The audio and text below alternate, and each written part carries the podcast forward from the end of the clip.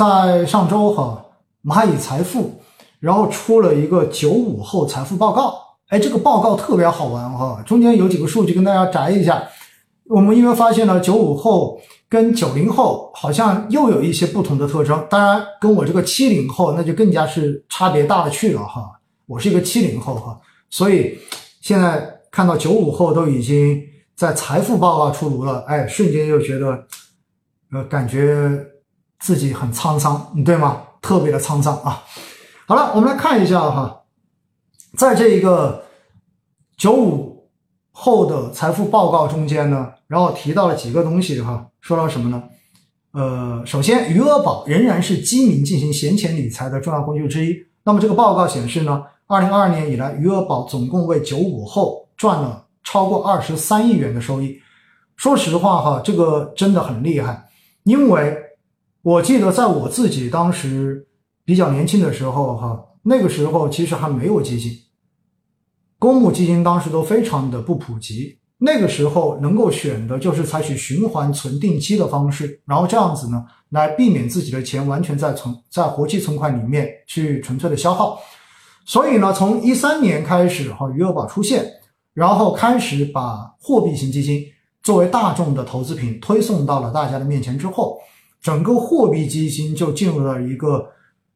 迅速的扩张期。当然后面呢，因为监管的原因，因为安全的原因，然后对于货币基金做了一定规模上面的限制，但是呢，不可否认是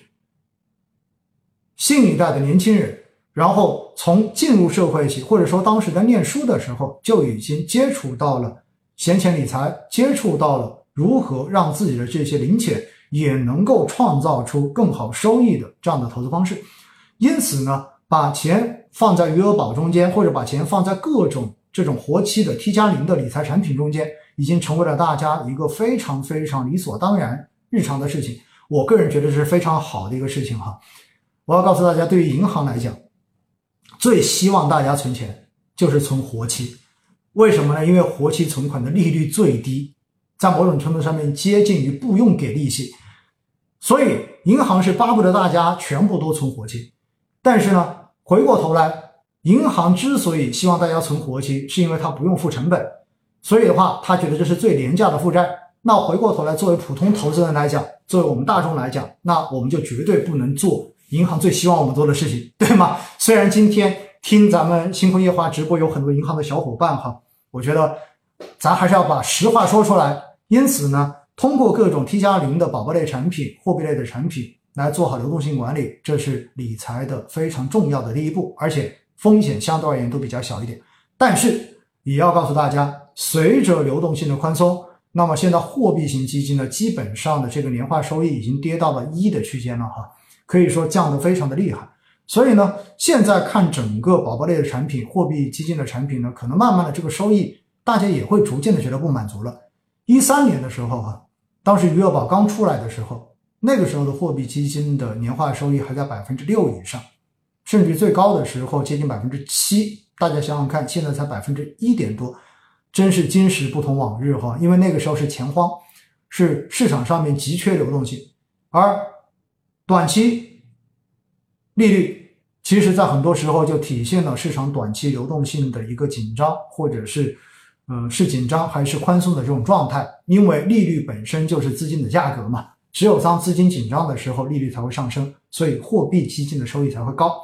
因此呢，这是第一个哈，就是九五后，然后另外呢。比起九零后，九五后成为基民的年纪更小了。哎，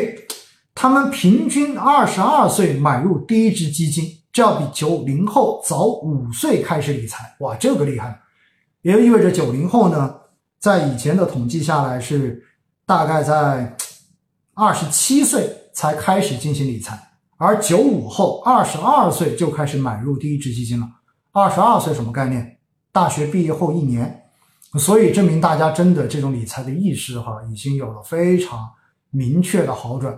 非常好的这种提升。我觉得这是个好消息。这其实也是我们星空夜话哈一直在持续做下来最希望达到的一个效果，就是希望能够真正的去帮助大家提升全面理财的这种意识，增加投资方面的这种知识，也真正的能够让大家能够在市场中间赚到更多的钱，承受更小的这种风险，对吧？这是我们要讲到的。然后另外呢，九五后人均持有基金二点七二只，也有差不多三只左右，哎，挺好的，这个数据很健康啊。因为我一直跟大家强调的就是，作为个人投资者，真的是不需要去买很多的基金的。你买多了之后，最后手中做成一个 FOF，你根本就关注不过来。所以一般我建议大家呢，也就是三只左右比较合适，最多你不要多过五只。如果你是银行的小伙伴，如果你是金融专业的人，金融行业的从业人员，你天天都盯着市场看的，那我觉得你买个十只左右也了不得了，不要再多了，真的不要再多了，一般就是三到五只，真的已经很好了。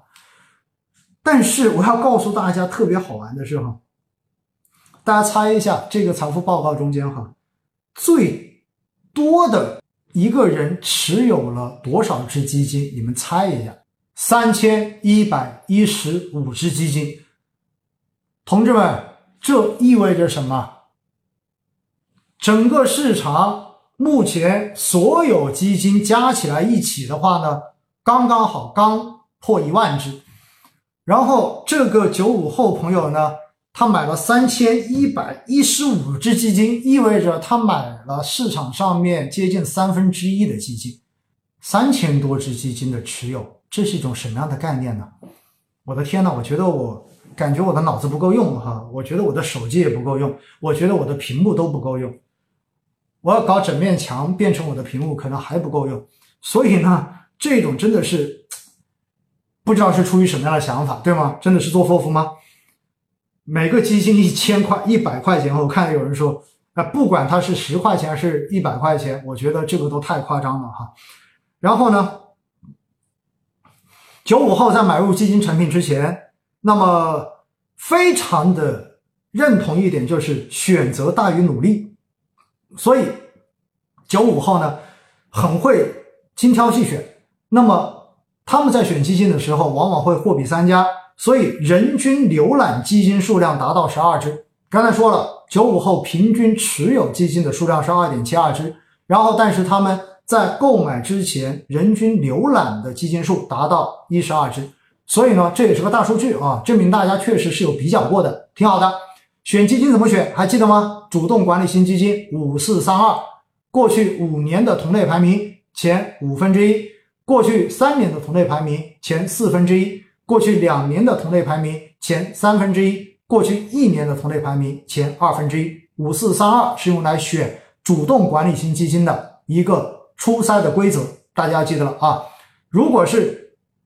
指数型基金，不要用五四三二，没用的啊！指数型基金就选那个什么规模稍微大一点的，手续费便宜的就 OK 了。实际上差别都不会太大。好不好？只不过呢，在选指数型基金的时候，一定要分清楚哪些是行业指数基金，哪些是宽基指数基金。